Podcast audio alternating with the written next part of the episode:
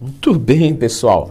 Então chegou o Floquinhos, o cachorro ectomorfo. Como é que eu sei se eu tenho uma genética boa ou não?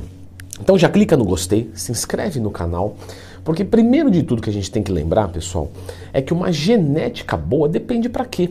Né? Na verdade, na verdade, na verdade, todas as genéticas são boas, só que para alguma determinada coisa. Por exemplo, eu vou falar aqui do meu amiguinho canino, o Floquinhos, que é branquinho igual a creatina da Growth Suplementos. Ele é um cachorro de corrida. Ele é estreito, olha ele olhando, já, nós vamos correr? Porque ele gosta muito, eu não acompanho ele. Ele tem as patas finas, as pernas longas, ou seja, ele é um cachorro longilíneo, estreito, para cortar o ar.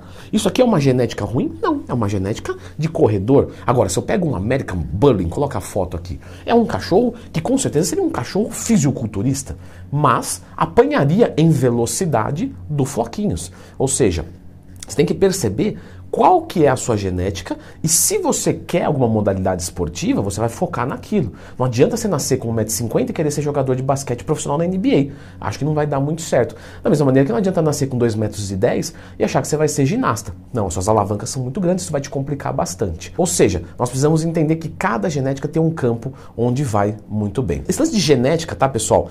Somatotipo e biotipo. Eu já expliquei aqui a diferença, então lembra de procurar ler no Twitter mais tema. Eu estou falando na linguagem popular e não acadêmica para ficar fácil da gente conversar. Bom, mas eu sei que vocês querem saber o seguinte, Leandrão, vamos direto ao assunto. Eu vou virar teu aluno da consultoria, beleza? Eu consigo ser um fisiculturista ou não? Eu tenho genética para atleta ou não? Eu tenho uma genética muito boa para o ganho de massa muscular ou não? Porque eu tenho muita força. Então, já começou, né? não precisa continuar. A questão da força não está diretamente ligada à hipertrofia muscular. Lógico, quanto mais músculo você tem, mais força você vai ter. Mas a força também vem de ativar essas unidades motoras, recrutar todas as fibras. Então, não necessariamente uma pessoa que é mais forte, de força física, ela vai ter mais condição morfológica, ou seja, tamanho de forte. Não necessariamente. Por isso que a gente vê powerlifter mais forte que fisiculturista, com menos musculatura. Então não é por aí.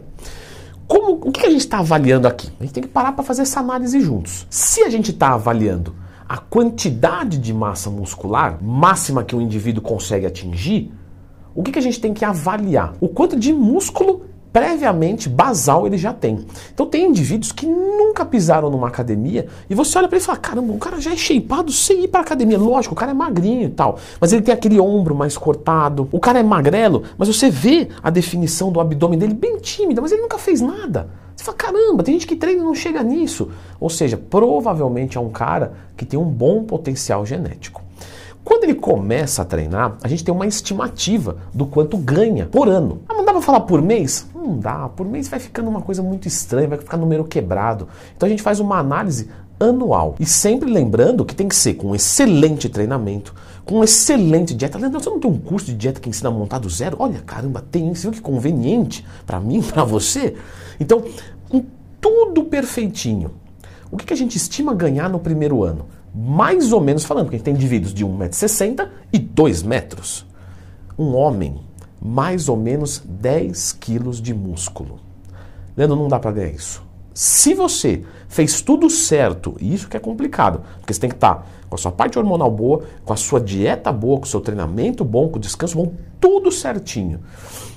Se você ganhar 10 quilos de músculo em um prazo de mais ou menos um ano, totalmente iniciante, nós temos uma genética mediana, razoável, boa. Você vai conseguir progredir bem e tal. Se você ganhou muito menos do que isso, você provavelmente não tem uma genética que vai te levar ao fisiculturismo. Lembrando sempre que tem que ser com tudo correto, lógico. E se eu ganhei mais de 10 quilos? O primeiro ano, Leandro, sem tomar nada né, hormonal, eu ganhei é, 15 quilos de músculo. A sua genética é boa. Provavelmente você tem uma longevidade no esporte. Ah, mas então as mulheres não tem como, porque nenhuma mulher ganha 10 quilos. Muito bem, meu querido, que tá bem que está prestando atenção.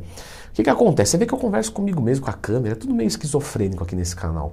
Mas é verdade, as mulheres elas ganham metade do que os homens ganham. Tá? Então a gente pode estimar mais ou menos isso.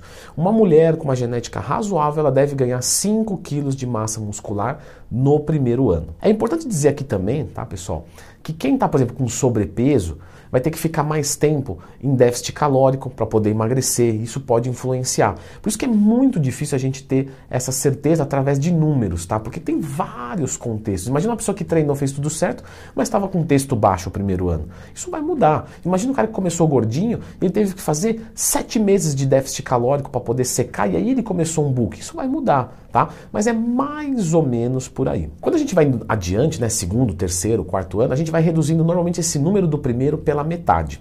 Como assim? Se eu ganhei 10 quilos no primeiro ano, provavelmente eu vou ganhar 5 quilos no segundo, 2,5 no terceiro, 1,25 no quarto, e aí você começa a entender que do quinto para frente, se a gente for fazer conta junto, a gente vai acabar pegando lenço e chorando, porque é muito esforço para não ganhar quase nada, mas você já vai ter um shape muito bom. E aí é por isso que a gente entende que mais ou menos próximo do limite genético, eu já expliquei aqui no canal, algo próximo de 4, 5 anos de treinamento. Lógico, que você pode continuar progredindo de outras maneiras. Então, por exemplo, é, eu vou dizer de mim, 5, 6 anos atrás, eu tinha mais ou menos o mesmo peso de hoje com mais ou menos o mesmo percentual de gordura. Só que se você for lá atrás nos vídeos e olhar 5 anos para trás, 6 anos para trás, você vai ver que, por exemplo, eu consegui melhorar um pouco do meu deltoide lateral, um pouco mais de proporção, simetria, um pouco mais de densidade, um pouco mais de vascularização. Leandro, não vi nada disso. Se você não viu, fica quieto.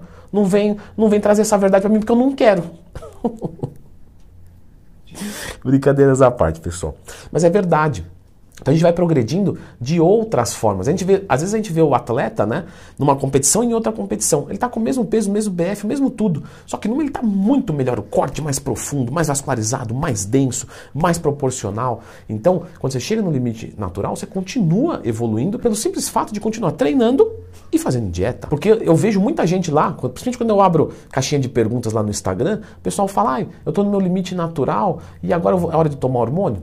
Então, é uma opção sua. Mas você consegue progredir ainda muito mais o seu físico, não de quilagem de músculo, mas o teu físico como um todo, de forma natural. De uma maneira muito mais lenta. Isso aí é óbvio. Quanto mais perto do topo, mais difícil a escalada fica. Mas, continuando na ideia do vídeo, o principal ponto, então, é o que? A gente observar o físico. A gente vê pessoas com dois anos de treino que parece que já está tomando hormônio e tão naturais. São pessoas que têm longevidade no esporte. Ah, Leandro, e se eu não tiver uma genética boa?